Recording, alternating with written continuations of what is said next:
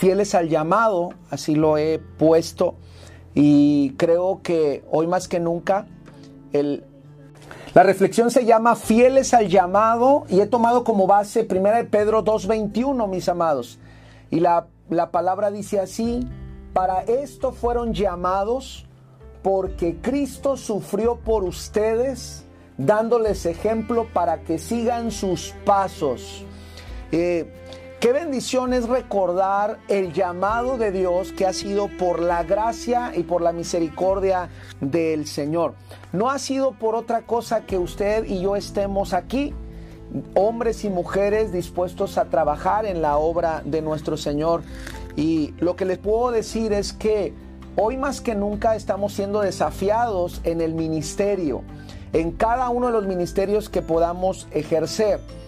Y a mí me gustaría que como modelo de servicio siempre veamos a nuestro Señor Jesucristo. Él se está desprendiendo de todo y está enseñándonos el modelo del servicio sobre toda circunstancia. Creo que las circunstancias por las cuales estamos viviendo el día de hoy eh, nos desafían en todo sentido.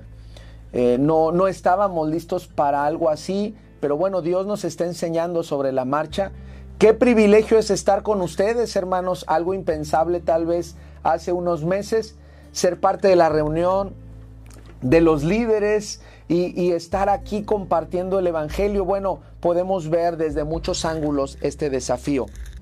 Yo quiero traer a la mesa siete principios bíblicos para nuestro llamado quiero traer como de una forma muy breve eh, siete consejos para cada uno de ustedes. Creo que ustedes tienen mucha experiencia y bueno, desde un humilde pastor de acá, de Monterrey, que apenas tiene cinco años de experiencia, pero con mucho cariño, creo que todos estamos sirviendo a Dios con todo el amor, con toda la pasión al Señor, tratando de agradarle y tratando de pastorear a su grey en estas circunstancias y afuera de ellas.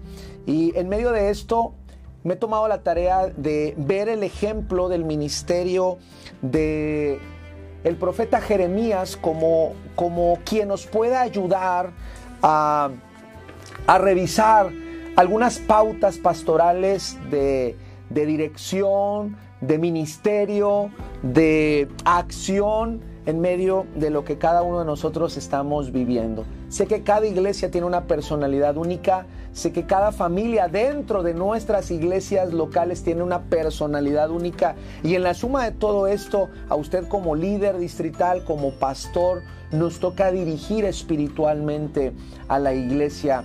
A pesar de que es ya un desafío la diversidad de nuestra iglesia, sobre todo las circunstancias en las cuales estamos viviendo. Quiero eh, decirle que esta semana me tocó acompañar a nuestra hermana María, miembro de nuestra iglesia, que perdió a su hijo el lunes, quien falleció por COVID. Y nuestro hermano Daniel, 45 eh, años, no está enfermo de ninguna enfermedad crónica, ni, eh, ni diabetes, ni hipertensión, joven, delgado, eh, se, eh, se alimentaba bien, padre de familia y un día se sintió mal y a la semana estaba cerrando sus ojos para esperar la resurrección de los justos. Y cuando voy a visitar a la hermana María, la hermana María dentro de, su casa me dice, pues no puedo salir. Le digo, hermana, pues yo tampoco puedo entrar a su casa. Y a una distancia como de unos dos metros me tocó acompañarla, ella en el porche y yo afuera de su casa. Y ella me decía, no quiero que me hable nada de Dios en este momento, porque yo tengo cuatro hijos. Dice, tres de ellos con problemas de drogas, con problemas de alcoholismo, con problemas de divorcio, con problemas de todo tipo. Y el único hijo que estaba en la iglesia el más sano, el más fiel a Dios, el que nos sentábamos y nos deleitábamos los sábados en la tarde después de las reuniones para platicar y seguir conversando de la palabra de Dios. Era un deleite para mí. Y ese hijo fue el que falleció. Y no me diga nada porque en este momento no puedo y no tengo las palabras ni entiendo por qué sucedió esto. Porque este maldito virus, así lo, así lo expresó, este maldito virus es la enfermedad más cruel que existe. Mi hijo murió solo en el hospital y yo no pude estar con él en la cama de hospital. Yo no pude acompañarlo. Él tenía problemas para respirar. Su esposa, mi hermana Blanca, tampoco pudo acompañarlo. Solamente por una llamada nos dijeron que había tenido se había detenido su corazón y que nos iban a avisar después. Solamente podía entrar una persona a reconocer el cuerpo, así que mi nuera me dio el privilegio de poder ver a mi hijo por última vez. Entré toda cubierta con dos trajes, cubierta de toda la protección que se pueda usted imaginar. Me llevaron al cuerpo de mi hijo y ahí lo abracé y, me despedí de él. Y lamentaba no haberlo acompañado en esos últimos momentos donde él estuvo sufriendo. Y no hay otra opción más que ser cremado y después nos van a entregar los restos. Esa es la realidad que usted y yo estamos viviendo en nuestra iglesia, hermanos. Donde estamos perdiendo seres queridos, donde estamos perdiendo hermanos, donde estamos perdiendo gente muy valiosa. Pero yo estoy preocupado. Como líderes tenemos que cuidar a la Grey para que no perdamos la fe. Cada uno de nosotros en nuestra tarea de ministerio, hoy más que nunca tenemos que redoblar esfuerzos para que en medio de esta crisis que, que merma y que golpea fuerte en todo sentido, usted y yo, primero como líderes, estemos bien sólidos. Primero como líderes podamos estar sostenidos, siendo sostenidos por Dios, porque de esa forma voy a poder dar contención a los hermanos que están bajo mi liderazgo. Y no lo hablo desde una posición de haberlo yo alcanzado, sino al contrario, hermanos, estamos luchando todos los días con esta situación y permanecer fieles y con ánimo para poder seguir infundiendo aliento en, nuestras, en nuestros hermanos y en nuestras iglesias. El primer principio que quiero ver está en Jeremías 33, versículo 1. Todos conocemos Jeremías 33, 3, pero lo sabemos hasta de memoria. Pero yo quiero empezar con Jeremías 33, 1. Y el primer principio que quiero decirles a ustedes como líderes es, ejerce ministerio aún a pesar del encierro. Ejerce ministerios desde donde Dios te tenga en este momento. Ustedes y yo conocemos un poco de la historia del profeta Jeremías profeta Jeremías luchó con su llamado, él mismo tenía sus crisis de ministerio y decía, eh, desde joven, pues, Señor, este, no sé hablar, no sé qué estoy haciendo aquí, no sé por qué pusiste mi mirada, tu mirada en mí. Y, bueno, el, el, Señor tiene que tratar fuerte con él y le dice, no digas que eres un niño a donde yo te mande, tú vas a ir. Y cuando recordamos la palabra también del apóstol Pedro, nos damos cuenta que estamos aquí, hermanos, por la gracia de Dios en el desafío completo del ministerio y a donde Dios nos envíe, hermanos, pues vamos a ir porque allí es donde nos lleva la obediencia a Dios y el rendir eh, el, ministerio y el servicio a nuestro Señor. Dice la palabra en Jeremías 33.1, vino palabra de Jehová a Jeremías la segunda vez, estando él aún preso en el patio de la cárcel, diciendo, así ha dicho Jehová, que hizo la tierra, dice eh, Jehová que formó que la formó y Jehová es su nombre. Quiero decirles que Jeremías tenía un doble encierro y no fueron 90 días ni tres meses, fueron años de encierro. Jeremías permanecía en una cárcel y desde la cárcel Dios lo estaba desafiando a ejercer un ministerio profético, un ministerio de seguir compartiendo la verdad de que Dios está dando misericordia a su pueblo, pero necesita volverse al corazón del Padre Celestial. Y el principio número uno que quiero decirles es que no podemos controlar las circunstancias en las cuales vamos a ejercer un ministerio. A ti y a mí en este momento nos toca estar en, en confinamiento. No podemos ir a las oficinas, no podemos ir a los templos, pero aún allí podemos estar ejerciendo ministerios. Dios eh, le da la oportunidad a Jeremías para que el Señor pueda eh, pueda hablar eh, a través de Jeremías. ¿Puedes poner a los hermanos mejor para verlos? No importa. Y, quiero, porque ya estamos en el primer principio. Y gracias hermanos, muy amables. Y, lo que yo le quiero decir era que había dos, eh, dos desafíos.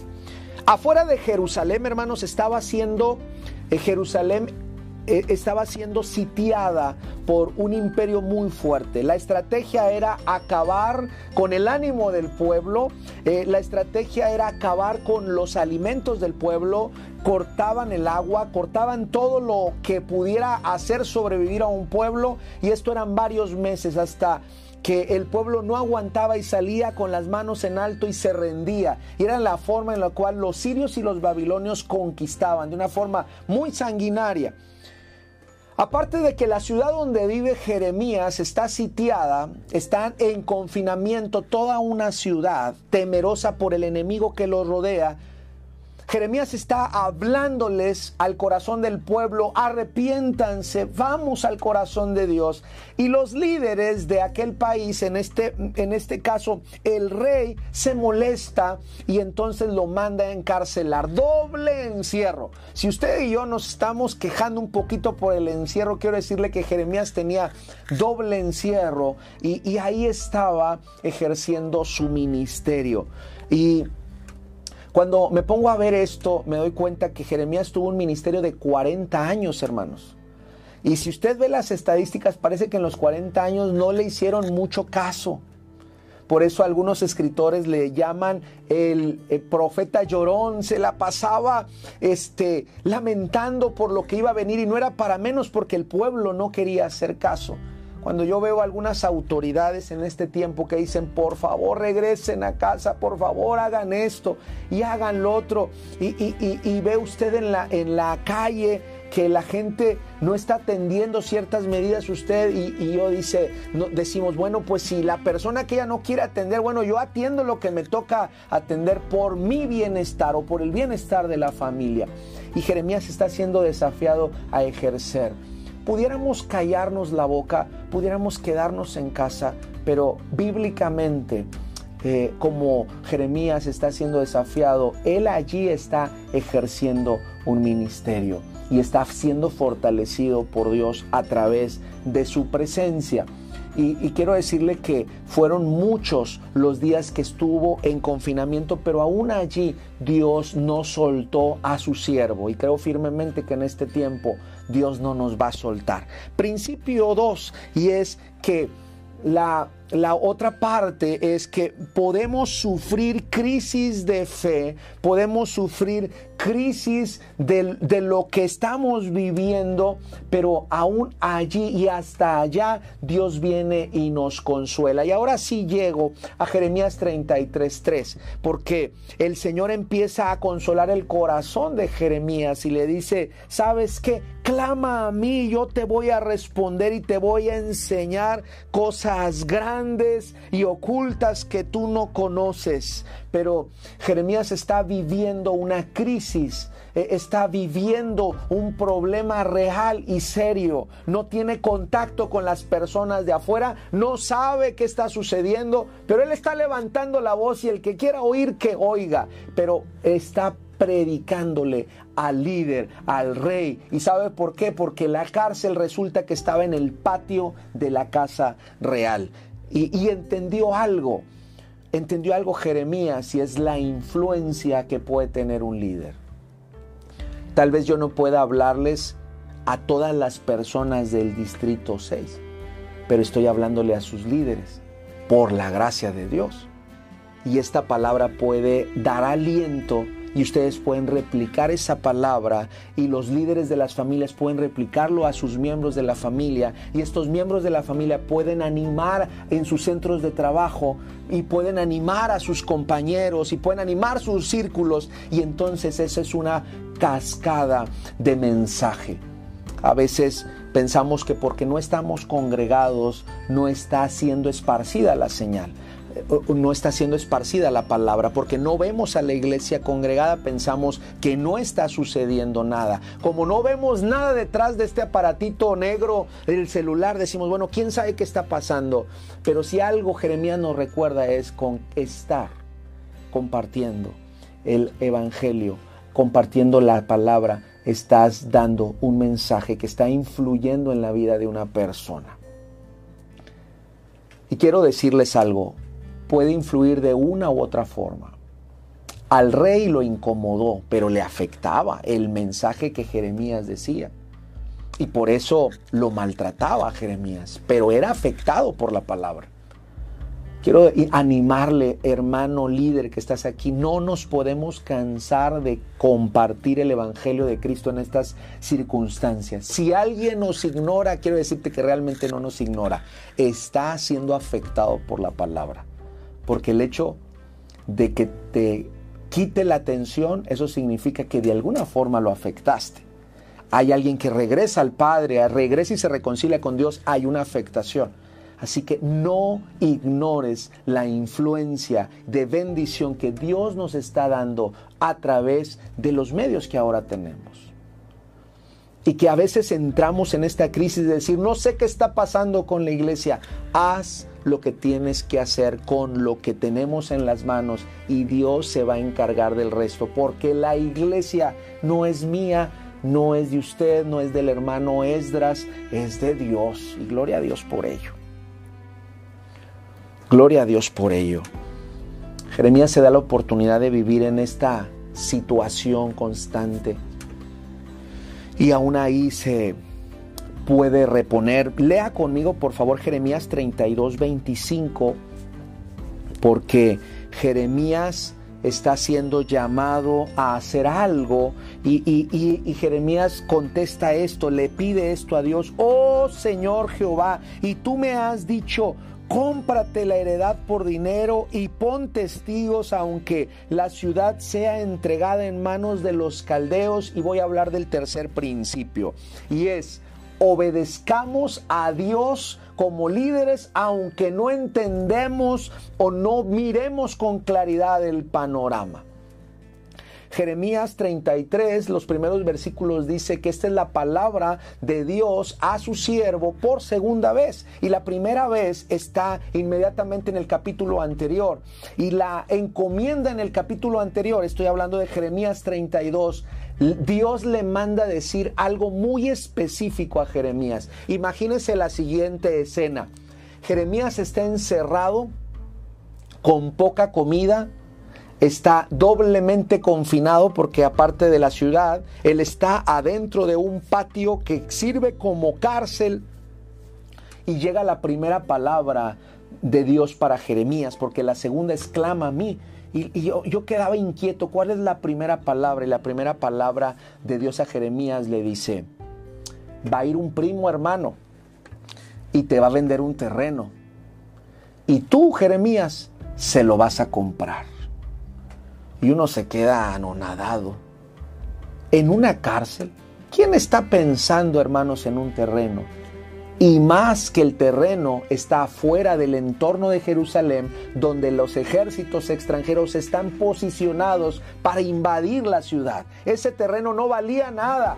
Ese terreno no tenía futuro, ese terreno era un desierto, un pedazo de desierto. Pero Dios le dijo, quiero que tú se lo compres. Y Jeremías dice, pues bueno, y sabe que al ayudar, creo que en la ciudad de Jerusalén estaba viviendo una crisis económica muy fuerte. Me parece poco empático el primo de Jeremías porque va y le quiere comprar a un vender a un preso sin esperanza una tierra. Y no sé si sabía o no sabía que tenía dinero o no Jeremías, pero Jeremías paga y ayuda al prójimo y obedece al prójimo aún en medio de su crisis. Y eso es lo que tú y yo estamos llamados a hacer en este tiempo y a través de eso está dando un acto profético, porque después le desglosa a Dios a través de la palabra a Jeremías la realidad de este acto, de que el Señor es Dios de la tierra, el Señor es Dios soberano, Él sabe lo que hace. Pero el verso 25 que leímos dice, bueno Señor, tú me estás pidiendo que compre una tierra y que haga esto y lo otro, pero yo no entiendo yo para qué la quiero, no sé qué te traes tú, pero bueno, yo te voy a obedecer. Y cómo la forma de tratarnos Dios como siervos siempre nos alienta y, nos conforta a seguir adelante. Y viene en Jeremías 32, versículo 27. El, el, versículo anterior dice, y vino palabra de Jehová Jeremías como para consolarlo por esta, esta situación o esta encomienda muy particular que le está haciendo. Y en el verso 27 le dice, He aquí yo soy Jehová, Dios de toda carne, ¿habrá algo difícil para mí? Yo quiero recordarte esa verdad que Dios mismo le recuerda a Jeremías. ¿habrá algo difícil para mí? Yo sé lo que estoy haciendo. Y Dios nos dice eso a nosotros como líderes. A Dios no se le ha ido de las manos esta contingencia sanitaria. A Dios no se le ha ido de las manos esta situación, aunque seres muy amados nuestros están durmiendo en el Señor. Habrá algo imposible para mí. Yo soy Dios de toda carne. Y no solamente es una realidad nacional, es una realidad mundial la que estamos viviendo. Y eso nos lleva a reflexionar en esto. Obedezcamos al Señor. A través de ello traemos bendición a otros que también están pasando por situación de dificultad y de crisis. Así que sanándonos y restaurándonos en el camino, nosotros también tenemos la obligación de ir y ayudar y restaurar a otros en lo que estamos haciendo. Principio número cuatro. Ejerzamos el ministerio aunque nosotros estemos también pasando por necesidades. Apenas hace unas horas, un día, nos comunicaron a nivel nacional que el Producto Interno Bruto cayó casi un 19%, lo que implica que va a haber un desempleo tremendo en México para los próximos meses. El golpe económico que estamos recibiendo es muy fuerte. Si ya hay familias eh, afectadas, esto va a estar más complicado. Y tenemos dos formas de ver esto. Nos sentamos y lamentamos todo esto. Nos ponemos de pie y confiamos en las promesas de Dios. Pedimos al Señor contentamiento por los ajustes propios que cada uno de nosotros tendremos que hacer, incluyendo la administración de la iglesia y que ya está haciendo, y seguir en el camino entendiendo que el Señor no nos ha dejado ni nos está apretando el cuello, sino que ahorita así nos toca seguir y ejerciendo misión. No podemos garantizar nada a la iglesia. Me tocó hablar con algunos jóvenes que me decían, pastor, necesitamos e, esta inversión para comprar equipo para la transmisión y para el ministerio. Le dije, ahorita no podemos invertir en eso.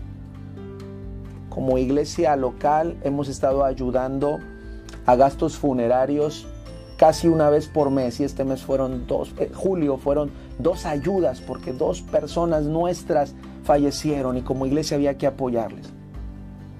32 familias de nuestra congregación están sin empleo, entre las cuales hay adultos mayores, hay hermanos discapacitados, hay desempleados y hay eh, eh, eh, personas que no tienen la posibilidad. ¿Cómo hacer? Misión en medio de esta realidad. Quiero leerte un versículo, Jeremías 37, 15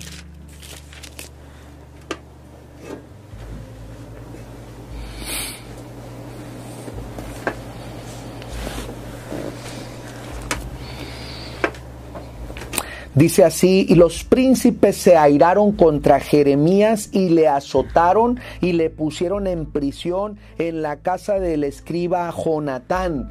Otro, eh, otro confinamiento, nada más lo cambiaron de cárcel pero lo habían, eh, porque la habían convertido en cárcel. Verso 16, entró pues Jeremías en la casa de la cisterna. Ahora no solamente estaba en el patio, lo metieron a una cisterna húmeda. Allí estaba eh, queriendo apagar a aquellos líderes la voz de Dios en las bóvedas, habiendo estado allá Jeremías por muchos días. El verso 17 de Jeremías 37 dice, el rey Sedequías envió y le sacó y le preguntó el rey secretamente en su casa, porque no se quería, comprometer. ¿Hay palabra de Jehová? ¿Ya cambió Dios de parecer? ¿Quiere que le hagamos de forma diferente? Y Jeremías le dijo, hay Dijo más, en mano del rey de Babilonia serás entregado. A mí me sorprende el valor, la valentía, la, la entereza de ministerio, porque está sufriendo por el ministerio. Está metido en una cisterna. Le dan la oportunidad de que salga y dé un respiro. Y el mero mero de ahí le dice, oye Jeremías, ¿Piensas algo diferente de lo que estás haciendo? Y pudo haber dicho, voy a vender mi ministerio, ya me cansé de esta realidad, voy a entregar ahí mi bendición, voy a entregar mi primogenitura como aquel, eh, eh, aquel de los gemelos, ¿verdad? Y, y, y, Jeremías es muy fiel a Dios y dice, sí, sí hay una palabra para ti, ¿cómo no? Te la voy a decir, si hay un mensaje, ¿cómo no para ti? Que el rey que viene va a acabar contigo. Verso 18 dijo también Jeremías al rey Sedequías, ¿en qué pequé contra ti y contra tus siervos, contra este pueblo, para que me pusieses en la cárcel? ¿Qué es lo que te he hecho? Solamente estoy replicando lo que Dios me ha puesto en el corazón. ¿Dónde están vuestros profetas que hoy profetizaban y decían que todo iba a estar bien? Y mire lo que dice el verso 20. Ahora pues, oye, te ruego, oh rey, mi señor, caiga ahora mi súplica delante de ti, y no me hagas volver a la casa del escriba, a Jonatán, para que no muera allí. Verso 21. Entonces dio orden el rey Sedequías y custodiaron a Jeremías en el patio de la cárcel, haciéndoles una torta de pan al día. Era lo que comía Jeremías de la calle de los panaderos hasta que todo el pan de la ciudad se agotó y quedó Jeremías en el patio de la cárcel. Se está cansando de su realidad y le dice al rey, tengo hambre. La situación económica ya me golpeó, pero no por eso voy a comprometer mi ministerio. Pero si en tus manos está que me puedas ayudar en algo, ayúdame no por eso está siendo blando ni está eh, sesgando la palabra de Dios. A mí me, compromete mucho esta palabra, me enseña mucho. Significaba que no le estaban dando de comer para nada. Él levanta la voz y entonces empiezan a darle de comer una torta de pan para todo el día. Yo no sé cuántos de nosotros hemos estado siendo afectados en lo económico, aquellos hermanos que estamos trabajando en lo secular, donde muchas empresas están recortando los sueldos, están eh, desocupando personal, donde tal vez la esposa tiene trabajo y el esposo no, y el esposo tiene que quedarse en casa a cuidar a los niños, donde la esposa se quedó sin empleo o donde la esposa tal vez está trabajando en algún lugar de riesgo y donde cada persona que está en este momento laboralmente hablando tiene todo un desafío. Yo quiero decirte algo. que sigamos siendo fieles a Dios a pesar de que la economía pueda apretar. Porque confiamos en un Dios que va a suplir lo necesario. Va a darnos la torta diaria, si tú quieres verlo así. Va a dar el sustento diario, no solamente para nosotros, sino para nuestras familias. Lo hizo con Jeremías y lo puede hacer contigo. No me olvido de lo que hacía Dios con el profeta Elías, que todos los días le mandaba unos cuervos para que lo alimentasen. Yo no sé qué cuervos va a utilizar Dios para sacarnos adelante en medio de esta crisis económica, pero sin duda que el Dios de Jeremías y el Dios de Elías sigue siendo nuestro Dios. Así que yo quiero invitarte a que no te desanimes como líder, como persona, sino confiemos en el Señor y aprendamos contentamiento en nuestro corazón. Lo otro que quiero decirte es que Jeremías presenta un temor a morir. Seis y, y casi último punto, cuando le está diciendo él al profeta, dice, quiero que me lleves de aquí para que no muera. Había un sentimiento muy genuino de parte del profeta. Yo no sé cuántos de nosotros estamos batallando con esto si algunos hemos salido a visitas con enfermos, con el riesgo, yo no estoy eh, diciendo ni estoy invitando a que seamos negligentes como líderes, sino al contrario, tomemos todas las medidas de higiene, cuidemos todo, seamos extremos en esto del cuidado. Pero quiero decirte que en las calles se respira esto, hermanos, un temor un temor a querer, a, morir, un temor y de repente empezamos a contagiarnos y empezamos a entrar en esta ansiedad y que si alguien se contagia de mi familia y que si yo me contagio y que si algo sucede, y yo quiero decirte que Jeremías pasó por esto. Mira, había tres grandes temores en el tiempo de Jeremías. Jeremías 38, versículo 2 dice, así ha dicho Jehová, el que se quedare en esta ciudad morirá y va a haber tres formas de morir, dice, por espada, por hambre o por pestilencia. Los soldados van a entrar enemigos y los van a matar, o bien por la enfermedad o bien por el hambre. Yo creo que Jeremías se queda arrinconado y el pueblo también. No solamente era por la peste. Y, quiero decirte que esa era una realidad en Jerusalén en este tiempo. y el Señor sacó adelante a su pueblo en medio de las lecciones que le tuvo que dar y en medio de las lecciones que también aprendió Jeremías. Y quiero decirte y darte el último punto, deseando que esto nos ayude en el nombre del Señor. Y es que siempre debemos esperar un mejor mañana y tenemos que ver con esperanza eh, el futuro y recordar, hermanos, que, que el bien siempre triunfa al final. Creo que después de toda esta realidad que estamos viviendo, vamos a tener una iglesia más fortalecida. Vamos a tener líderes que seremos más más humanos, más cálidos, más sensibles a la necesidad donde vamos a apreciar mucho cada familia, cada abrazo, el congregarse, el alabar a Dios, el ya no tener que estar atrás de un dispositivo electrónico para, para unirnos. Vamos a valorar muchas cosas, pero sobre todo vamos a celebrar. Creo firmemente que la iglesia va a volver a celebrar, que el Señor nos va a liberar de todo esto. El Señor nos va a sacar adelante. Y quiero invitarte a que veas cómo termina la historia de un siervo que se mantiene fiel a su llamado. Y está en Jeremías 39, 5 al 12.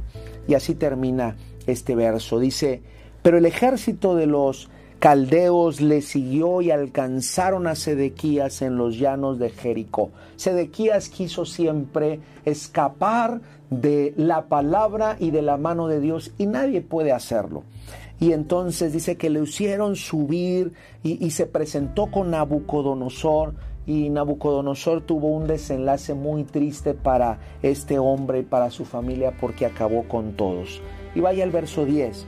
Pero Nabuzaradán, capitán de la guardia, hizo quedar en tierra de Judá a los pobres del pueblo que no tenían nada y les dio viñas y heredades. Aquellos desposeídos, dice que fueron bendecidos. Pero mire, termino con esto, el verso 11 y 12 de Jeremías 39. Y Nabucodonosor había ordenado, si se acuerda quién es Nabucodonosor, ¿verdad?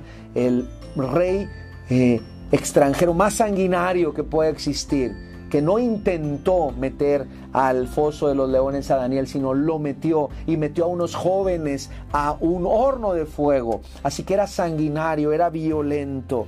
Y Nabucodonosor había ordenado a Nabuzaradán, capitán de la guardia, cerca de Jeremías, diciendo, tómale, vela por él, no le hagas mal alguno, sino que harás con él como él te dijere. Me voy a permitir esta frase. Ahí tenemos a un cuervo viendo por el bien de Jeremías.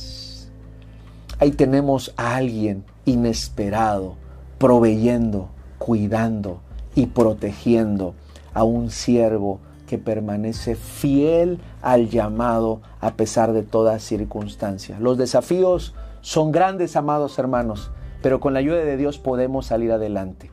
El trabajo no se ha terminado, hermanos, ni está detenido ni en pausa. Tenemos que seguir haciendo la misión a pesar de todo lo que estamos viviendo. Tenemos que seguir procurando a la iglesia. Tenemos que aprender a trabajar y a ejercer liderazgos a pesar de las circunstancias en las que estamos eh, viviendo. Y entreguemos nuestras cargas, nuestras luchas al Señor y el Señor va a respondernos. El Señor nos va a sostener en su mano. Somos llamados por la gracia de Dios y el mismo que nos llamó va a proveer lo necesario para nuestros ministerios.